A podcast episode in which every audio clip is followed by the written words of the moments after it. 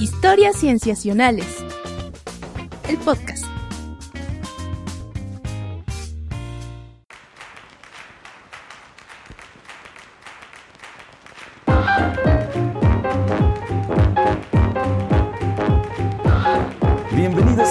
Historias Cienciacionales. Les damos la bienvenida a este episodio que es un episodio bien padre, se los prometemos, en este programa que como ustedes saben trata acerca de lo que nos interesa, lo que nos preocupa, lo que nos inquieta de la ciencia de los últimos días. Yo me llamo Víctor Hernández y estoy muy contento de saludar a mis amigos que me acompañan hoy. Hola, yo soy Sofía y estoy aquí con Cienciacionales. Y hola, Sofía. Hola, Y también está con nosotros Rodrigo Pacheco. hola, ¿qué tal? ¿Cómo están? Un nuevo, eh, de nuevo aquí hablando para Cienciacionales y como lo prometido es deuda, el día de hoy nos acompaña la doctora Gisela Ortiz León, de- doctora en astrofísica del Instituto Max Planck. Hola Gisela, ¿cómo estás? Eres nuestro primer enlace internacional justo aquí en, en el podcast de Cienciacionales. Hola, ¿qué tal? Estoy muy feliz de, de haberme invitado y de eh, poder hablar con ustedes acerca de ciencia en general y de astronomía en particular. No, pues No, Nosotros estamos muy contentos de tenerte aquí y pues platicar un poquito del agujero negro que Exacto. simbró la ciencia a principios de este mes de abril. Así es, eh, sí, es. Eh, fue un resultado muy sorprendente. Eh, creo que la gente lo recibió con mucho entusiasmo y en particular para la ciencia mexicana también representó un gran logro porque muchos mexicanos participaron en este proyecto.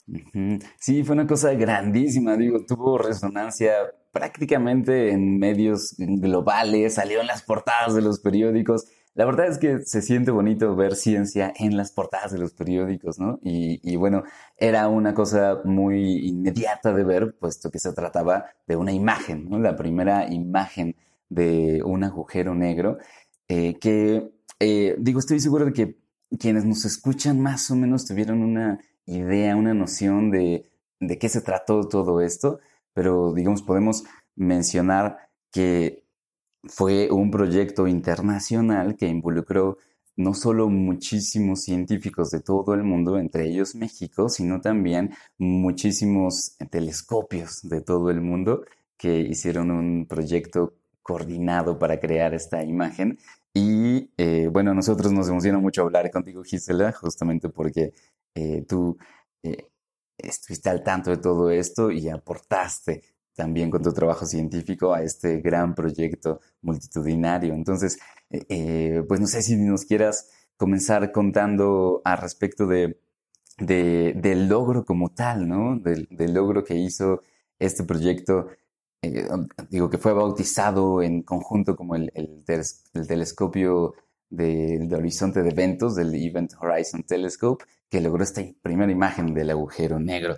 Eh, sí, eh, lo que vimos, bueno, lo que se anunció el pasado 10 de abril, como bien lo dices, es la primera imagen de un horizonte de eventos. Es algo que muchos, eh, muchos científicos habían como solo imaginado, porque este concepto del agujero negro en realidad eh, es un concepto matemático, es eh, algo que Einstein eh, predijo a partir de ecuaciones puramente matemáticas. Y muchos científicos por muchos, por muchos años se preguntaban si este objeto matemático tenía una contraparte física, si existían en, en este mundo físico. Entonces, eh, por, por varios años ha habido varios experimentos tratando de, eh, de demostrar o, o de, eh, o de demostrar que no existían, existían estos cuerpos. Y finalmente, eh, algunos eh, científicos eh, visualizaron un experimento que por fin podría demostrar sin, sin dudas que, que los agujeros negros existen. Y esto es precisamente el logro que, que, que alcanzó el, el Event Horizon Telescope. Que es una, es una, a mí me parece una cosa muy fascinante porque la, la idea de los agujeros negros es una de esas ideas que son tan, em, tan interesantes, tan asombrosas, que se salen de la ciencia y llegan a ser parte de la cultura popular de tal manera que las vemos pues en, en libros de ciencia ficción, en películas, ¿no? Y- y como que de alguna manera nosotros creíamos que ya sabíamos cómo se ve un agujero negro o pensábamos que ya teníamos alguna idea, pero, pero tal como lo dices, realmente eh, hasta antes de ese 10 de abril lo teníamos como una entidad matemática. Entonces a mí me, me encanta este, saber que, que, ahora sí sabemos más o menos cuál es la, la, imagen que podemos tener de él. A mí me decepcionó un poco porque justo como dices Vic, había salido ya en imágenes y en películas de cómo se pensaba que era y en, específicamente en la película de Interstellar donde Kip Thorne estuvo fuertemente involucrado, que es un físico también, idearon cómo se podía ver el agujero negro y se veía espectacular. Y entonces cuando yo vi la imagen era la dona y fue de, ese es el agujero negro. Pero bueno, independientemente de la emoción o de la decepción que le causó a algunas personas, Gisela, tú, tú con tu trabajo de doctorado estuviste involucrada en, en aportar para esta primera imagen. ¿De qué manera tu investigación aportó? Eh, sí, eh, pues como ya lo mencionaron, México es parte de este proyecto, eh, principalmente porque aquí en México tenemos el Gran Telescopio Milimétrico, que es una de las, de las ocho estaciones que, que, forman parte de este arreglo internacional. El Gran Telescopio Milimétrico empezó a operar en 2014 como, un, como una sola antena, es decir, para hacer observaciones de regiones moderada, moderadamente grandes que no requerían como mucho poder de magnificación para estudiarlas. Sin embargo, para hacer este gran arreglo, eh, lo que se usa es una técnica que se llama interferometría de línea de base muy larga, porque las, eh, las distancias entre los telescopios que están que son form, forman parte del arreglo son de varios miles de kilómetros. Y para, para hacer eso, el, el GTM en Puebla no estaba preparado porque no, no había sido construido con ese propósito. Entonces había eh, una, serie de, una serie de trabajos que realizarse para equipar al telescopio para hacer esta técnica, lo cual incluyó instalar eh, instrumentos, eh, hacer eh, observaciones de prueba para probar el equipo y para probar que en efecto sí se podía, sí se podía hacer este tipo de observaciones y que se podía integrar como parte del Event Horizon Telescope. Oye, Sí. Pero que se la comentas, comentas que eh, el, se unió el, este telescopio.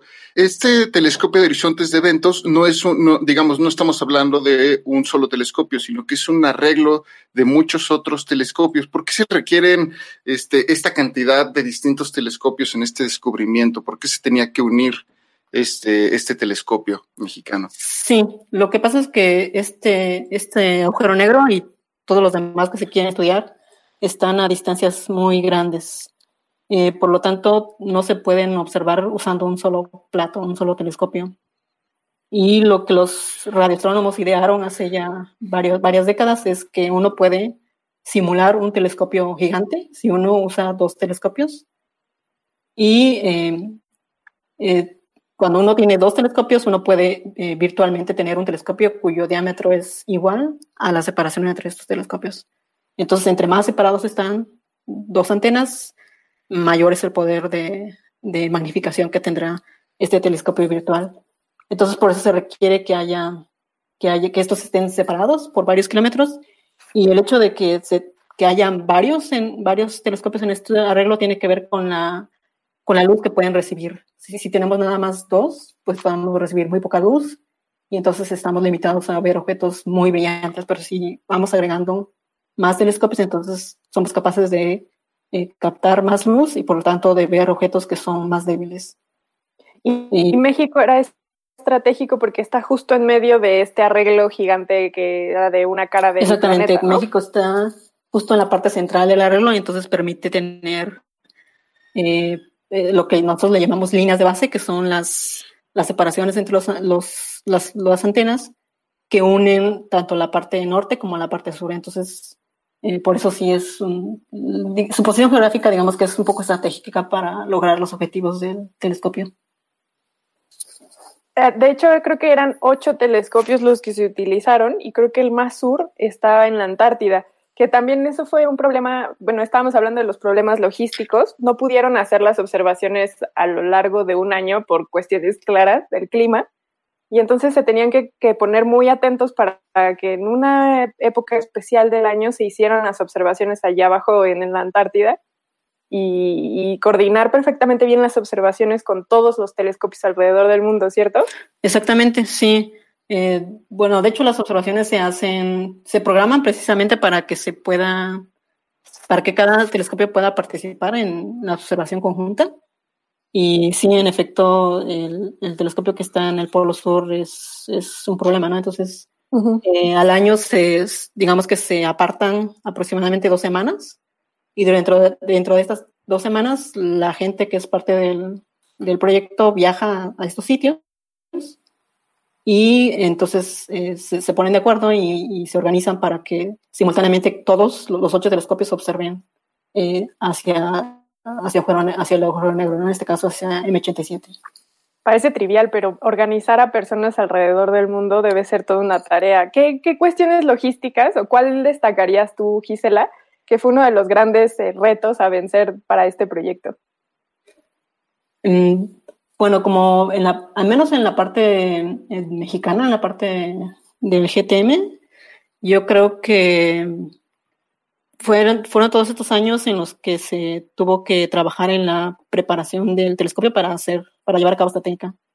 Eh, por ejemplo, eh, uno de los primeros años de que viajé, al, que viajé al sitio fue en el 2014, que fue cuando eh, se instaló en el sitio un, reloj atómico, un máster. Y esto fue, eh, de hecho, fue un, procedimiento bastante complicado porque el máster es un, bueno, el reloj atómico es, es un aparato que tiene que estar muy estable porque al final de cuentas te, devuelve una señal que te sirve para registrar eh, las señales que vienen, que vienen del, del agujero negro. Entonces, eh, para subirlo, el, el, reloj atómico llegó a Puebla y, se tuvo que llevar hasta, hasta, las, hasta la cima del, del gran telescopio milimétrico. Y eso eh, tomó varias horas porque este, este reloj atómico no podía moverse demasiado. Y y además de que pesaba bastante, ¿no? Entonces hubo todo un procedimiento complicado para llevarlo. Y, pero bueno, al final de cuentas eh, salió bien. Entonces yo creo que todos estos como detalles técnicos, ¿no? De instalar los instrumentos es como la parte más crítica mm. de, todo el proyecto. Increíble. Porque eh, me imagino que una, eh, digamos, me imagino que es una parte crítica porque se necesita una precisión extraordinaria Exactamente, sí. O sea, porque como todas las antenas están situadas en sitios diferentes y las condiciones tanto climáticas como de altitud son diferentes, entonces tiene que, uno tiene que tener un registro muy preciso de, las, de estas condiciones, ¿no? Y tiene que registrar con mucha precisión el tiempo en el cual eh, llega las ondas de radio, ¿no? Que son las que al final de cuentas nos van a servir para hacer la imagen. Y este registro es eh, precisamente como la parte crucial y la, la, parte que al final de cuentas te permite, o sea, el hecho de, de poder saber cuáles son mm, las condiciones en las cuales llegan las señales, lo que al final permite eh, poder juntar todos los datos y combinarlos para formar y en este, en este esfuerzo internacional, nos comentas que lo iniciaste justo cuando estabas realizando tus estudios de doctorado. ¿Cómo fue para ti empezarte a integrar a un equipo de esta magnitud? Mm. Sí, pues no fue fácil. no, porque, bueno, yo tenía ciertos conocimientos de la técnica porque es, también fue parte de mi tesis y eso pues me ayudó un poco, pero yo creo que la parte complicada para mí fue un poco el idioma, porque en ese entonces no hablaba mucho inglés, entonces pues tenía que estar con ellos y tratar de...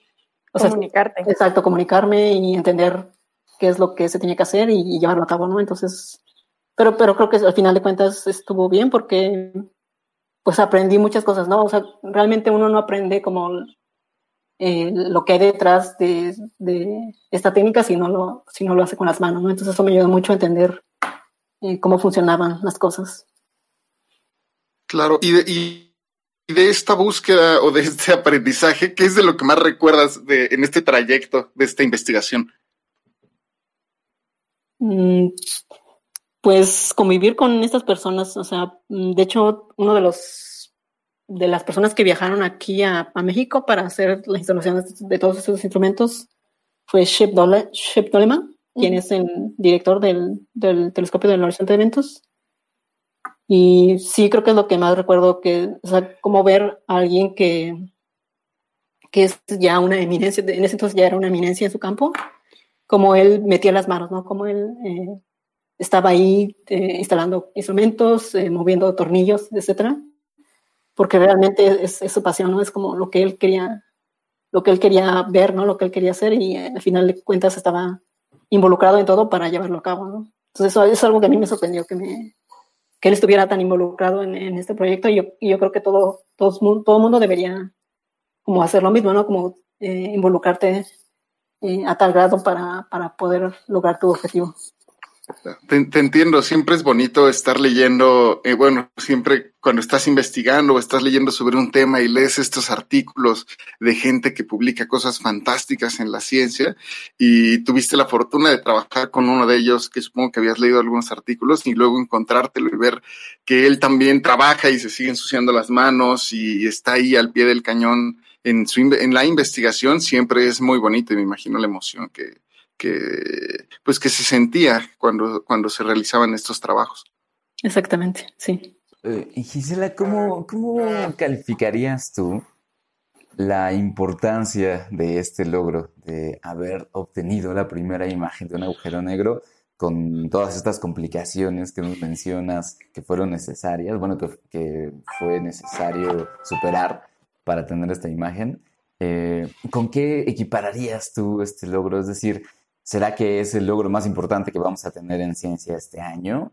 ¿O el logro más importante que tendrá la astronomía en, los siguientes 15, 20 años? ¿O cómo, en qué grado lo pones tú de relevancia? Sí, eh, definitivamente creo que para este año sí es el logro más importante. Eh, yo, yo lo veo como solo el comienzo de una nueva forma de, de estudiar estos objetos, porque mm, esta es solamente la primera imagen, ¿no? pero el, proyecto va a seguir observando no solo este, este agujero negro que está en M87, sino el que está en, en, el centro de nuestra propia galaxia y varios otros. Entonces, en un futuro, al, al tener varias imágenes, eh, no solamente una imagen estática, sino una imagen eh, en varios, en, cierto tiempo, ¿no? Que te, te muestran cómo evoluciona la, la, materia que está alrededor del agujero negro. Es una nueva forma de estudiar estos objetos porque podemos entender eh, los procesos que están llevándose a cabo ahí, podemos caracterizar mejor eh, las propiedades de los agujeros negros y eventualmente entender cuál es la importancia que tienen estos en la evolución del universo. Entonces yo creo que todavía hay mucho por, por, por hacer. Eh, y yo creo que algún día sí va a ser como, lo, como el, el descubrimiento eh, más relevante que se haya tenido en la historia de la humanidad, pero por el momento yo creo que es solamente el comienzo, ¿no? Que todavía, todavía hay mucho por hacer. Pues lamentablemente tenemos que partir, irnos de Alemania porque nos conectamos contigo hasta allá, pero Gisela, es, primero es un honor que hayas participado en este proyecto tan importante para la humanidad entera, que marca un antes y un después, que sigue corroborando teorías que se plantearon hace 100 años. Y en segundo lugar, te agradecemos mucho que nos hayas regalado tu tiempo para contarnos tu experiencia. Al contrario, muchas gracias por la invitación. Espero que, pues, que haya gente que, que gracias a esto se, pues, se anime ¿no? a, a, estudiar ciencia, que, que vean que es divertido y que lleva cosas muy, muy padres. Sí, sí, ojalá. Yo creo que, bueno, de entre quienes nos estén escuchando, eh, seguramente le pueden contar a amigos o a familia em, que, te escucharon a ti cómo fue tu experiencia y participación. Y antes de dejarte ir, Gisela, mm, ¿será que nos puedes compartir algún método de contacto quizá para quienes quieran em, leer más de tu trabajo o tal vez enviarte un mensajito con alguna pregunta? O, quizá que quieran hacer alguna colaboración contigo en, el, en algún tema en el que estés trabajando ahorita. Eh, ¿Cómo será que te pueden contactar? Sí, me pueden buscar en Twitter. Eh, yo estoy como Gisela Ortiz León, seguido. Ah, fantástico. Pues muchísimas gracias, Gisela, y te mandamos un abrazo y que sigas teniendo muchos éxitos a lo largo de tu carrera. Muchas gracias. Hasta luego. Hasta luego. Gracias. Gracias, Gisela. Bye. Ah, vamos, voy a cortar tantito aquí, amigos, para despedir a Gisela entonces. Sí.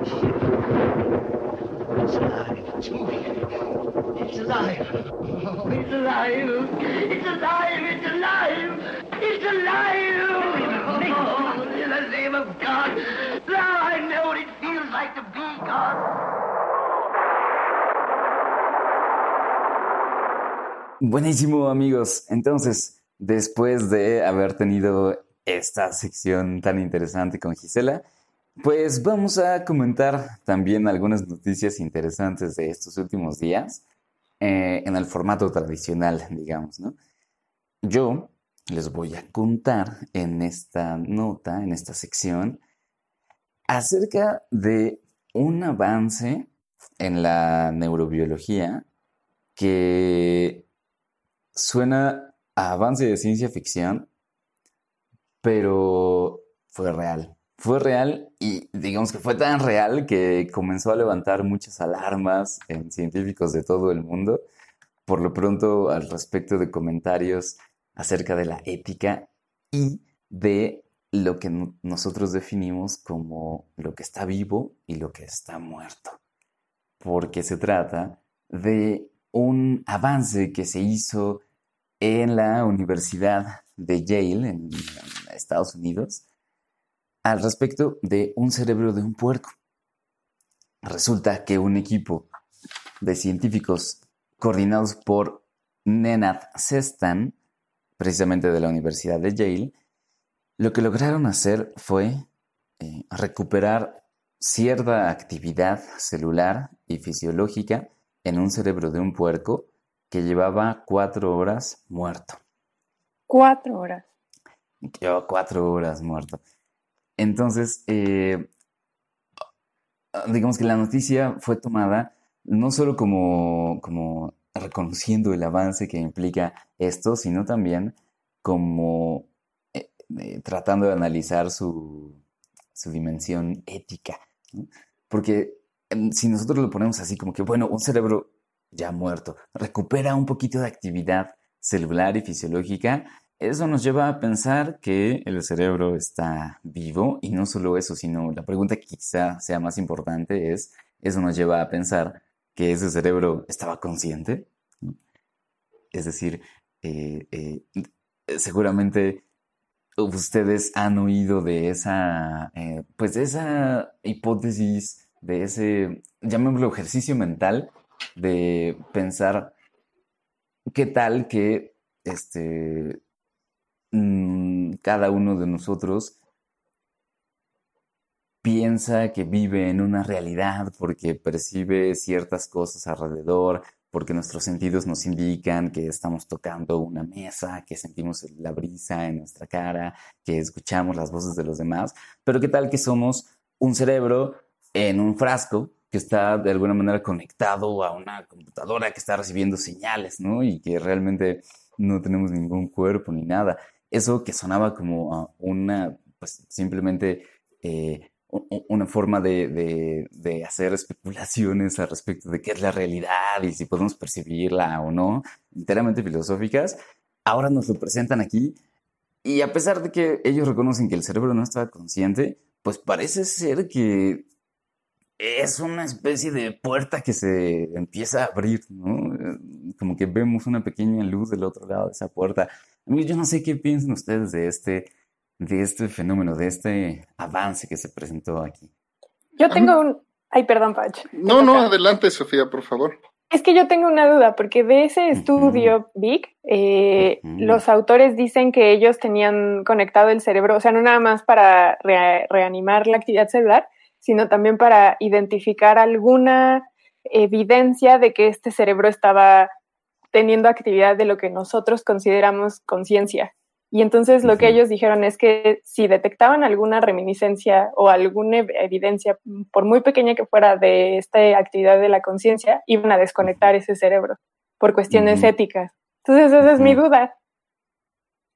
Sí, sí, o sea, ellos, ah, digamos que su objetivo principal no era revivir un cerebro, ¿no? No era extraer el cerebro de un puerco, ponerlo en, cualquier dispositivo este, neurobiológico y ver si lo podían hacer consciente. Más bien, como suele ocurrir en este tipo de avances, lo que ellos hicieron fue con el objetivo de estudiar procesos que no se pudieran estudiar de otro modo. Mm.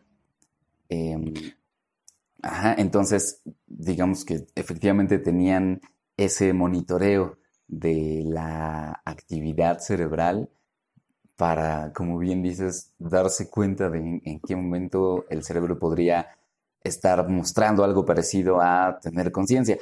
Eh, que yo me imagino que era más bien una especie de seguro porque no, eh, como su objetivo no era ese, pues no hicieron lo necesario para que el cerebro activara esas partes del cerebro, de, es decir, sus partes de, las, de la red neuronal que le llevaran a tener conciencia, sino más bien eh, lo que querían hacer con mayor detalle era, eh, digamos que recuperar algunas funciones, ¿no? Tratar de preservar la estructura de cómo están las células acomodadas y, digamos, conectadas entre ellas, lo que le llaman la citoarquitectura. Eh, querían detener la muerte celular, la muerte celular que sobreviene una vez que el cerebro deja de tener una alimentación de oxígeno Mm. que pues pasa siempre que, digamos, el, cuerpo muere y entonces los cerebros se apagan precisamente por eso. Y querían restaurar algunas otras funciones como respuestas vasculares, es decir, de los vasos sanguíneos que están eh, dentro, de, dentro de los tejidos, eh, respuestas inflamatorias, eh, e incluso un poquito de actividad sináptica, pero nada a gran escala, ¿no? Nada que activara el cerebro este, por completo. A, mí me gusta bien, como bien dices, como, bueno, que tenían un objetivo principal, que era revisar justo el tejido, el tejido celular, pero también me gusta mucho cómo el experimento derivó justo, o sea, que tenían en cuenta las implicaciones que tenía o las implicaciones que, que, que podrían llegar a tener esa, esta investigación que estaban realizando, porque como bien dices, justo los, este, los investigadores lo que buscaban era mantener eh, lo mejor que se pudiera la estructura celular del cerebro, por lo que entiendo en este experimento. Lo que querían era desarrollar este método para conservarlo, porque como bien dices, justo cuando, cuando el cerebro deja de, uno se muere y el cerebro deja de recibir oxígeno, pues es muy común recordar que si, te, si, si, te, si a personas que se les ha, se han ahogado o han estado con ausencia de oxígeno, por, por pues, siquiera minutos, pueden llegar a tener daños muy severos en su, en su, en el cerebro. El cerebro es muy sensible a esta falta de oxígeno. Y lo que entendí es que una vez que tú sacas el cerebro, se empieza a deshacer la estructura y hace muy difícil estudiar los tejidos porque se empieza pues a hacer pues feo el tejido celular y justo esta técnica lo que buscaba era mantener esa estructura tridimensional de los tejidos, como bien dices, del citoesqueleto, por lo que entiendo. y, justo es eh, el hecho de que hayan buscado y hayan estado monitoreando si el, si el cerdo se era consciente o no. Yo creo que ellos bien sabían que no iba a ocurrir, pero yo creo que lo hacían a manera de seguro por el revuelo y la discusión que fuera a causar a largo plazo este experimento. Eh, lo, que reportan es muy interesante, empezar a recuperar funciones cuatro horas después de su muerte, eh, que si bien no podemos hablar de conciencia, podemos hablar de que empieza, se empiezan a recuperar o, este, o establecer nuevamente ciertas actividades de las células y esto teniendo en cuenta que el cerebro es muy sensible a la resta del oxígeno y por el otro lado estamos viendo que se pueden recuperar cuatro horas después funciones, pues resulta eh, muy interesante que si bien ahorita se hace a nivel de, cerdos, me imagino que esto en la medicina humana podría tener una alta relevancia. Sí, definitivamente, porque digamos que el, logro como tal no es tanto haber tenido esta, esta restauración de las funciones, sino que ahora tienen un método ya bien establecido para poder hacer esa restauración de funciones y aplicarlo en otros estudios, ¿no? Digamos que el, el avance particular del método implicó tener una combinación muy particular de sustancias químicas, un cóctel químico le llaman, que fue lo que le, le inyectaron a los cerebros que extraían de, los puercos y eso fue lo que logró la restauración. Entonces me imagino que este cóctel químico y la forma en la que lo inyectaron dentro de los cerebros va a ser lo que van a ir usando en distintos estudios y como ahora está publicado, está por cierto publicado en la revista Nature, este, el 19 de abril, eh, como ahora está publicado, pues es un método que, pues, de inicio se podría usar en otros laboratorios de otros lugares del mundo. Eso, eso es a mí lo que me llama la atención, porque como ya vimos en el ejemplo, y yo lo comentaba, en el ejemplo en mi Twitter, el ejemplo de las gemelas de CRISPR, eh, primero sale la técnica, todo el mundo está muy emocionado y unos años después resulta que en China están generando seres humanos con CRISPR, ¿no? Entonces, es, a mí me preocupa y de hecho también si ustedes revisan en la página de Nature cuando se anuncia esta noticia, entrevistan a muchos científicos que llaman a tener cuidado con el manejo de esta tecnología, porque claro, ahorita están utilizándola para ver la actividad y la estructura celular en los, en los cerebros, ¿no? Pero quién sabe en unos años, o incluso si ya lo estén haciendo, el que porque se habla mucho de un trasplante de cerebro, que es algo que, no se, que no se ha logrado nunca y que yo creo que ni siquiera se ha intentado, bueno, no sé si de... Pero las implicaciones éticas de trasplantar un cerebro son, yo creo que el epítome de la ética. Entonces, este, pues, no sé, yo creo que eh, las cuestiones éticas de este estudio son eh, muchísimas y de gran tamaño. Ajá. Como suele ocurrir con muchas cosas en ciencia, a veces los logros de métodos o, eh, digamos, por decirlo de manera general, los logros científicos como que rebasan las discusiones éticas. Sí, siempre. Las, estamos discutiendo al respecto de qué pasaría, si tal cosa o cual cosa, y de pronto ocurre que alguien ya lo está haciendo, entonces como que tenemos que plantearnos en alguna cierta postura. Y lo interesante con este también es que eh, creo que no solo se trata de las discusiones éticas, sino también de las discusiones filosóficas, ¿no? Al respecto de mm, claro. no solo, em, digamos que qué es la mente, eh, si, si, cómo se involucra mente, digo, cerebro y cuerpo para crear eso que llamamos mente, e incluso al respecto de cuándo podemos llamarle algo vivo, porque a mí me llamó la atención, mm. y si quieren por con esto podemos ir cerrando, que el, eh, el líder del proyecto eh, Cestan, Nenad Cestan, en una entrevista que hizo para la radio pública de Estados Unidos, decía, bueno, se restauraron algunas funciones celulares y moleculares y aclara, esto no es un cerebro vivo, sino que es un cerebro celularmente activo. Mm, mm. Y a mí esa distinción, pues me parece un poco difícil de, Sí, de separar. De interiorizar, ¿no? O sea, porque un cerebro celularmente activo es distinto de uno que está vivo, pero mm. entonces, ¿qué entendemos por vida? Eh, me recuerda a las células de esta mujer que han sido. Sí, exacto. ¿Cuál, es el nombre? Pues porque son células que han estado vivas, como bien ah. dices, durante muchísimos años. Y justo lo que estamos planteando aquí es, pues, es un cerebro del tejido del cerebro eh, celular que está vivo, pero no tiene las, este, lo que lo hace ser cerebro tal cual, ¿no? Las células de Henrietta Lacks. Ajá, ajá, esa menos, esa misma. Sí, es, un caso súper interesante, un día estaría padre platicarlo. Sí. Este, por todas las implicaciones que tiene, ¿no? Sabemos que a Sof le encanta el caso, este, y es que es bien padre. Y porque son ese tipo de cosas que justamente nos hacen replantearnos cómo entendemos eh, la vida ¿no? a partir de los avances científicos que tenemos.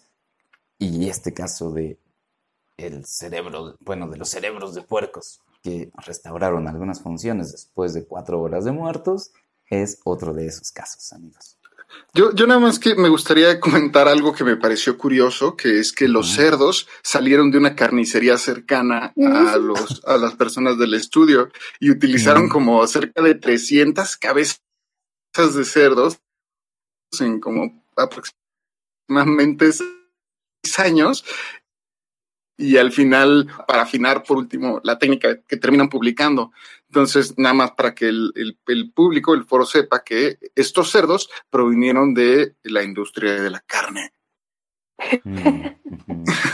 y luego hicieron pozole. Sí, bueno, ojalá, bueno, esperemos que lo hayan hecho. Tal vez sí. Muy bien, pues muchas gracias, este Vic. Muy interesante la nota. Causó revuelo la semana que termina. Sí, muy padre. Pero bueno, pues pasemos entonces a la siguiente. No te que vamos a hacer ejercicio en familia. Muy bien. Sof, tú nos vas a contar esta siguiente nota. Así es. Es, es mi turno. Em, ¿Ustedes, muchachos, hacen ejercicio? Sí. sí Tú andas un montón en bicicleta, ¿verdad? Yo, yo sí soy amante de la bicicleta. La bicicleta y yo somos uno. bueno, pues me da gusto saber que ustedes hacen ejercicio porque eh, la evidencia, como ustedes lo saben, demuestra el ejercicio trae muchos beneficios a nuestro cuerpo y retomando la nota anterior, también a nuestro cerebro. Se han hecho muchos estudios que demuestran que el ejercicio físico tiene efectos positivos en las actividades cognitivas y probablemente si los que nos están escuchando también hacen ejercicio, probablemente también lo han detectado, que son más agudos en los análisis que hacen, eh, más rápidos en eh, analizar y también tienen una memoria que no les falla tanto. En general, las actividades cognitivas se ven, tienen un beneficio reflejado. Sin embargo, no se sabe o no se sabe a ciencia cierta cuál es el rol que tiene el que nosotros hagamos ejercicio y que eventualmente tengamos descendencia. Nosotros tres todavía no mm. tenemos descendencia con modificación, pero este, el que hagamos ejercicio podría ser un beneficio para nuestra progenie si es que algún día la tenemos, y eso de acuerdo con un estudio. Quiero empezar diciendo que este estudio del que yo voy a hablar se hizo en ratones, así como el pasado se hizo con cerdos, este que del que les voy a hablar se hizo en ratones, y esto es relevante porque las conclusiones que saquemos de este estudio no necesariamente tienen que ser aplicables para los humanos. Y también es relevante porque este es un primer acercamiento. Los mismos autores de este estudio al final dicen que se necesita seguir ahondando en este tema por la controversia que desata y que tiene que ver con la herencia de caracteres adquiridos. Esto, Lamarck estaría muy contento de saber de este estudio y Darwin probablemente estaría muy escéptico. No, porque Darwin también hablaba de los caracteres adquiridos, ¿cierto, Vic? Sí, sí, hablaba ya después los seguidores de Darwin eh, dejaron de mencionar esa idea cuando hablaban de Darwin, pero él sí, sí, hablaba de ella. Exacto, tienes toda la razón. Bueno, tal vez los que ya han llevado al darwinismo extremo estarían ahorita parados de cabeza, pero, pero bueno, este estudio se desarrolló básicamente por investigadores españoles en distintas instituciones de España y em, lo que ellos hicieron fue demostrar que la actividad física se pasa de una generación, los beneficios de una actividad de la actividad física se pasa de una generación a otra. ¿Y qué fue lo que hicieron? Entonces, lo que ellos hicieron fue comparar dos grandes grupos, que es el de mm, ratones que eran sedentarios y que tuvieron progenie contra, contra después esos mismos ratones que después se volvieron ejercitados y que tuvieron progenie. Entonces lo que hicieron fue comparar como un antes y un después y ver también su descendencia, cómo se comportaba antes del ejercicio y después del ejercicio. Y lo compararon contra otro gran grupo que era de ratones que siempre fueron activos y que tuvieron descendencia, contra ratones que nunca tuvieron actividad física y que tuvieron descendencia. Entonces eran como estas dos grandes comparaciones. La primera era para ver cómo dentro de la misma familia eh, se afecta el que los padres hayan sido sedentarios y luego se hayan vuelto activos y para el segundo gran grupo era para comparar cómo ratones que siempre han sido sedentarios contra ratones que siempre han sido activos, ver su descendencia cómo, cómo se, se, se maneja, se mueve. Eh, básicamente lo que ellos encontraron fue puros beneficios a la hora de hacer ejercicio. Y comparado, tomando en cuenta la nota que Patch nos trajo la semana pasada, bueno, el, el episodio pasado de la estadística, me temo que este eh, artículo está bañado de fue estadísticamente significativo. Siempre usan esa frase y de hecho usaron un montón de pruebas estadísticas para demostrar que había cambios entre uno y otro, Patch. Entonces lo siento mucho. no, no, pero pues hay que demostrar. Algo que, hay que aclarar es que se necesitan demostrar esas diferencias. Nada más hay que poner eh, en, la magnitud en la cual se realizan, se, suceden esas diferencias. Ok. No, no tanto que esté peleado con la estadística, o sea, hay que aceptarlo, hay que, hay que marcar una, una separación. Solo la, la, palabra estadísticamente distinto era el, el, el meollo. Sí, y al final este estudio se publicó hace algunas semanas, se publicó a finales de marzo del 2019 y fue recibido en octubre del 2018. Entonces, va a pasar mucho tiempo para que nos acoplemos a esta nueva estructura de estadística. Pero bueno, el chiste es que básicamente después de hacer todos los análisis, eh, los investigadores hicieron varios análisis eh, a nivel fisiológico y anatómico de los ratones. Lo que hicieron fue analizar los cerebros de los ratones y conocer cuáles eran los niveles de, bueno, contar cuántas mitocondrias tenían para todos estos grupos. Querían saber qué genes se estaban expresando en sus cerebros y que tienen que ver con el ejercicio. Y también querían ver eh, si estas modificaciones, o tanto a nivel anatómico como molecular, se veían reflejadas en la descendencia. Y otra cosa que se me olvidó decir es que la descendencia nunca hizo actividad física, su descendencia siempre fue sedentaria. Lo que ellos querían ver entonces era eh, el rol que tenía la actividad física independientemente de que los hijos hagan ejercicio o no, y en este caso todos eran eh, de sedentarios.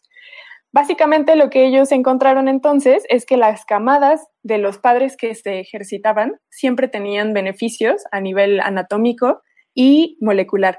¿Qué significa esto? El número de mitocondrias no se veía aumentado. Las mitocondrias, el número de mitocondrias en los cerebros, y específicamente en el hipocampo, que es la zona que está relacionada con procesos cognitivos, específicamente memoria, porque ellos lo que hicieron para medir aspectos cognitivos tenía que ver con dos, que era el acomodo espacial, es decir, cómo los ratones ubican el espacio, y también los procesos de memoria lo que los eh, autores del estudio dicen es que cuando un animal se le presenta un objeto nuevo, tardan mucho más tiempo en olerlo, en identificarlo. Entonces, les ponían objetos nuevos a los ratoncitos y medían cuánto tiempo tardaban en reconocer este objeto. Eso era lo que ellos utilizaban para poder saber cómo eran sus procesos cognitivos.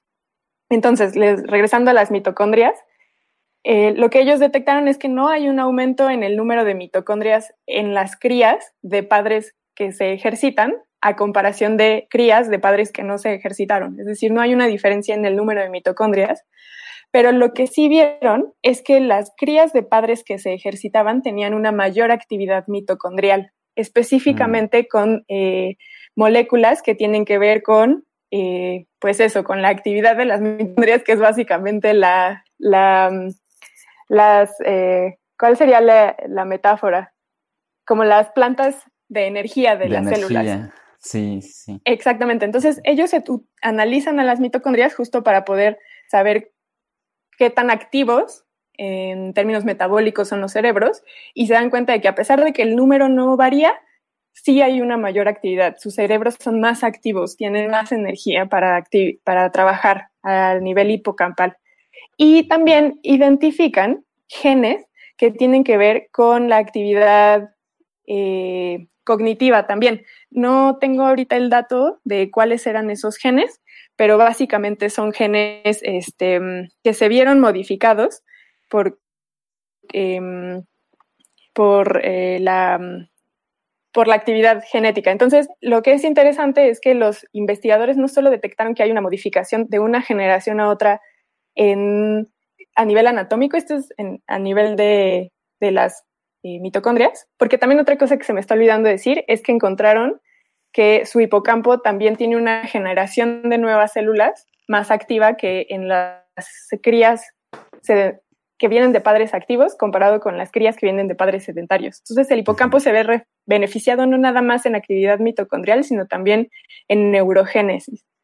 Y entonces no es nada más un hallazgo a nivel anatómico, sino también es un hallazgo a nivel de expresión genética. Es decir, ven que los genes tienen una mayor representatividad a nivel de expresión.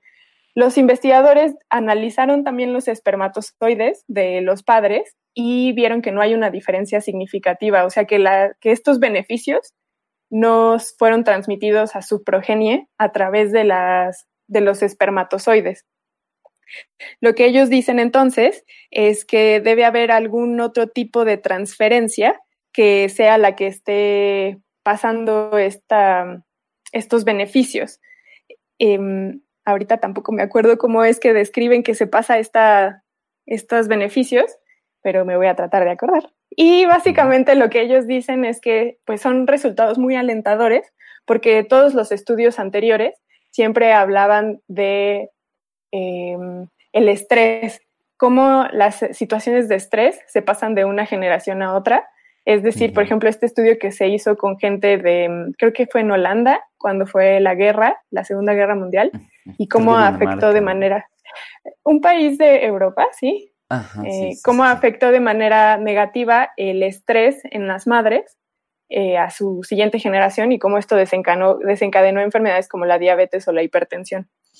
Y eh, entonces los autores mencionan que siempre, bueno, que los estudios que existen hasta ahora se han enfocado en la transferencia de actividades negativas de una generación a otra y que con esto ellos lo que buscan es abonar a la evidencia de actividades benéficas que se pasan de una generación a otra.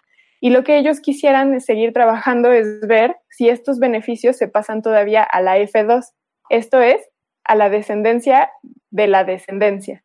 O sea, los nietos. Así es, ver si hay alguna, eh, si se sigue em, manteniendo esta transferencia y si no, pues entonces seguir abonando en, la investigación. Pero creo que es, eh, como les digo, se hizo en ratones, hay que tomarlo con pinzas, pero creo que es un trabajo bastante relevante sobre todo porque concuerda con un estudio que sacó la OMS, que no fue tanto un estudio, sino fueron más bien recomendaciones que sacó la OMS la semana pasada también, que tiene que ver con lineamientos de cómo deben manejar los niños las tabletas electrónicas, todos los dispositivos electrónicos, y no lo hace para otra cosa, sino para que los niños se muevan, porque se ha visto que los niños se han vuelto más sedentarios en las últimas, por lo menos tres décadas, y a comparación de antes de los años 70, cuatro décadas, cinco décadas, este, se han vuelto mucho más sedentarios y eso está trayendo muchas complicaciones a nivel salud para los seres humanos. Entonces, si, esta evidencia algún, en algún punto se llegara a demostrar cierta también en seres humanos, abonaría simplemente al hecho de que nos tenemos que mover más. Me, me, gusta mucho y me recuerda lo que nos platicas. Bueno, en primer lugar, la, la, la, bueno, ¿qué se puede hablar del ejercicio y la salud que este agrega un paso más a, motivarnos a hacer ejercicio y a mejorar nuestra, nuestra salud en primer lugar, pero también me recuerda mucho, justo como lo comentabas, que esto ya se había observado en estrés y en este y en personas de la Segunda Guerra Mundial. Y también me recuerda que hace unos años tuvimos aquí en Historias Cienciacionales a Eva Yablonka, que se dedica a estudiar este tipo de, relaciones, entrevistas. los invito a escuchar esa, esa entrevista que tuvimos. Eh, y ella nos comentaba acerca de justo cómo eh, personas que han eh, vivido en condiciones muy, muy estresantes, ya sea de hambruna o de estrés de guerras o vaya, un sinfín de cosas que someten a los seres humanos a un estrés extremo, se ve reflejado en su, en su descendencia. Y mm. esto nuevamente lo vuelve, lo, lo continúa confirmando como ciertas actividades que tenemos en nuestra vida podrían llegar a heredarse a nuestros, a nuestra descendencia. Vaya, todo, todo está apuntando a que eh, la Mark tiene su revancha. la marca está vengando su muerte, efectivamente. Este, sí, como dices, Patch, la evidencia solo está yéndose hacia este lado, hacia demostrar que efectivamente los cambios de una generación afectan a la siguiente, tanto de manera positiva como negativa. Y también ya encontré cómo es que ellos predicen que se están haciendo estas transferencias y es a través de microRNAs. Mm. Entonces eso tiene que ver con la actividad celular. Los microRNA son segmentos pequeños que se obtienen a través de la estructura base, que es el DNA, el ADN. Y entonces lo que ellos dicen es, no se ven modificaciones a nivel de espermatozoides, pero probablemente lo que estamos, tendríamos que investigar son los microRNAs, que otra vez apunta a que eh, está también tirando este mito de que la, codifi- la decodificación del genoma humano nos iba a dar todas las respuestas y que efectivamente parece ser que no es que sea el ADN el que tenga las respuestas, sino todas las moléculas que se derivan de este y de estrategias celulares distintas a lo que ya está en el ADN. Y parece ser que es el- los microRNAs los que son los responsables de la transferencia de estas características de una generación a otra. A mí me gusta muchísimo Claro, porque este- este estudio. Ah, Perdón, Pachi. Si quieres, dale, dale. No, no, adelante, adelante. Gracias. Eh, digo que me gusta muchísimo este estudio precisamente porque intenta asomarse a los mecanismos que pueden estar detrás de esa herencia, que digamos ha sido el coco de la teoría, de estas teorías que proponen que sí hay en efecto una herencia de eh, rasgos que se adquieren durante la vida y que se pueden pasar a la descendencia, ¿no? Ujú. Eh, porque muchos estudios, digamos que ofrecen evidencia de que sí parece haber una cierta herencia, pero con lo que sabemos al respecto de las células y el ADN y cómo se dividen las células y qué pasa cuando se forman espermatozoides y óvulos, etcétera, no hay algo que sea muy evidente que pueda funcionar como el mecanismo de transmisión de esos rasgos. Entonces, estudios como este que nos cuentas, eh, pues me parecen buenísimos porque están atacando, están abordando precisamente ese punto que está tan en el, en el centro de la discusión al respecto de, de la herencia que va más allá del ADN. Y parecen inocuos en el sentido de que es simplemente otro estudio que está analizando cuestiones físicas y metabólicas, pero en realidad está moviendo los cimientos de la misma teoría evolutiva por selección natural. Uy, sí. Entonces, también por eso es muy emocionante. Pero, Patch, te toca.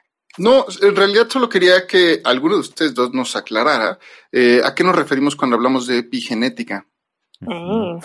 Bueno, básicamente nos referimos a todas aquellas estructuras moleculares que están sobre el ADN. Por eso es epigenética, porque es sobre la genética, sobre la estructura base, el ADN, y que tiene que ver con metilas- metilación, que son eh, moléculas que se le pegan al ADN como para bajar la actividad o simplemente apagar la actividad de un gen en específico o de una región en el ADN.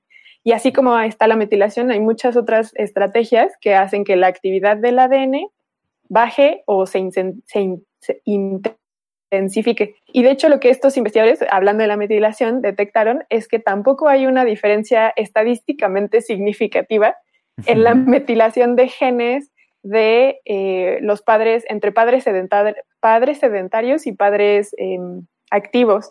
Y de hecho también esa es una duda que ellos tienen porque si hay una expresión de ciertos genes eh, en los padres activos, entonces ¿cuál será eh, lo que está diferenciando a uno de otro? También se preguntan eso. Entonces este estudio, también eso es lo bonito de este estudio, que da mucha evidencia, son muchas, muchas, muchas páginas de evidencia, pero al mismo tiempo abre la puerta a muchas preguntas que ellos se hacen a partir de la evidencia que, que generaron. Entonces, también es un, un gran ejemplo de cómo se construye el conocimiento científico, que es no nada más decir aquí está la respuesta, ya lo logramos, sino plantear algo chiquitito para que abra a un- una puerta mucho más grande. Y básicamente es eso, muchachos. Está, Y- está- está muy padre eso. Lo padre también es que el estudio está abierto a todos, es de libre acceso, entonces también hurra por los investigadores que hicieron eso. Eh, Fantástico. Genial. Y pues básicamente es eso. muy bien, muchísimas gracias. Sof. Está muy bueno, está muy bueno. Eh, no dejes de traernos estudios como estos. Ustedes no dejen de existir, por favor. No, yo tampoco. Buenísimo, amigos. Pues con esto podemos dar por terminado este episodio de historias sensacionales entonces. Em, y pues agradecemos a todos los que nos escucharon. Y para despedirnos podemos también dar nuestros métodos de contacto. Sí, a mí me pueden encontrar en Twitter como arroba pachecovv. Y a ti, Sofía, ¿cómo te podemos encontrar? A mí me pueden encontrar como Soflofu y a Vic como arroba Víctor Rogelio. Me gustó esa forma de presentar nuestros twitters. Em, y recuerden también que si quieren escribirnos, digamos, a la cuenta de historias sensacionales, la tenemos como arroba sensacionales, pero tenemos otros métodos. Sí, así es. Estamos, eh, nos pueden escuchar en SoundCloud, en iTunes y en Spotify. Estamos en las tres plataformas para que nos busquen como historias cienciacionales y nos escuchen en cualquiera de ellas y también nos compartan en sus redes sociales, pero también para que nos escriban por si quieren colaborar, así como hoy colaboró la doctora Gisela, que colaboren con nosotros, y ya sea hablando de una investigación que ustedes hayan hecho o que alguien más haya hecho y de la que ustedes quieran replicar. O también si quieren que hablemos de algún tema en específico o entrevistemos a alguna persona de, su, de un tema en específico, con mucho gusto lo podemos hacer. Hashtag nomina a tu científico. Nah, me parece increíble. Y, no, y nos vamos, no sin antes agradecer muchísimo a la doctora Gisela Ortiz León por participar y por aceptar la entrevista con nosotros. Te agradecemos mucho. Sí, gracias doctora Gisela y uh, felicidades a todos los mexicanos que estuvieron involucrados en este gran trabajo. Sí, oigan, sí, es una cosa para sentirse orgullosos. Bueno, pues gracias muchachos. Buenérrimo. Entonces, esto ha sido Historias Cienciacionales y llegamos al final. Muchas gracias. Adiós. Hasta pronto.